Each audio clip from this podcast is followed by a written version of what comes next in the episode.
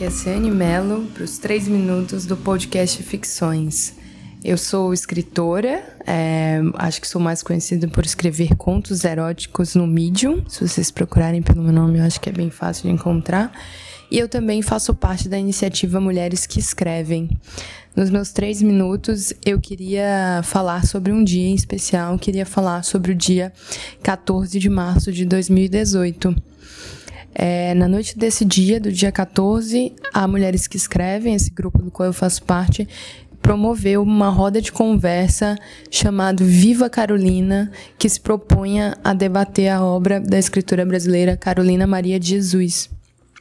Para quem não conhece, a Carolina Maria, ela é uma escritora negra brasileira que publicou seu primeiro livro na década de 60, o um livro chamado Quarto de Despejo, que são diários da vida dela como catadora de lixo, que catava papel, inclusive, para escrever. É, então, nesse dia, a gente recebeu, a gente teve uma mesa linda, composta em sua maioria por mulheres negras. Estava lá Marcela, Marcele Leal, a Ana Dias, Lola Ferreira e a Rafaela Fernandes todas elas é, pesquisadoras né, da, da, da, obra da Carolina, ou no caso da Lola era mediadora. E, e elas, nesse evento, estavam contando para gente sobre é, como a obra da, da Carolina, né, que foi, foi tão vendida, ela, teve, ela vendeu mais de um milhão de livros, e depois os livros dela ficaram esgotados no Brasil.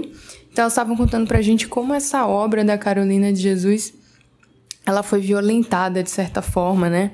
Como autora, nunca foi respeitada no seu próprio processo de, de produção e escrita.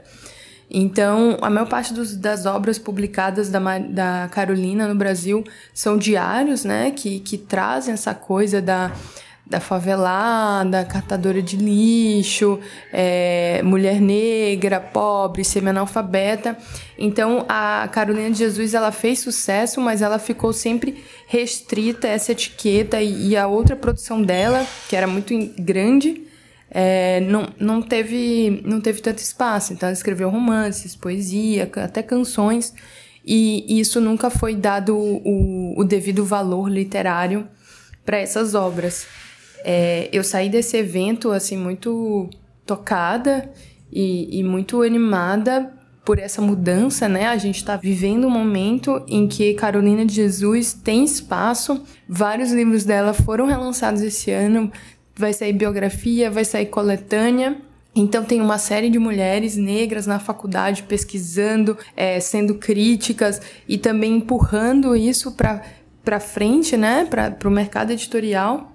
E a gente saiu muito animado nesse, nessa noite do dia 14 do 3, mas no ônibus, abrindo o celular para olhar as notícias, a notícia era que Marielle Franco, vereadora do Rio, tinha sido assassinada.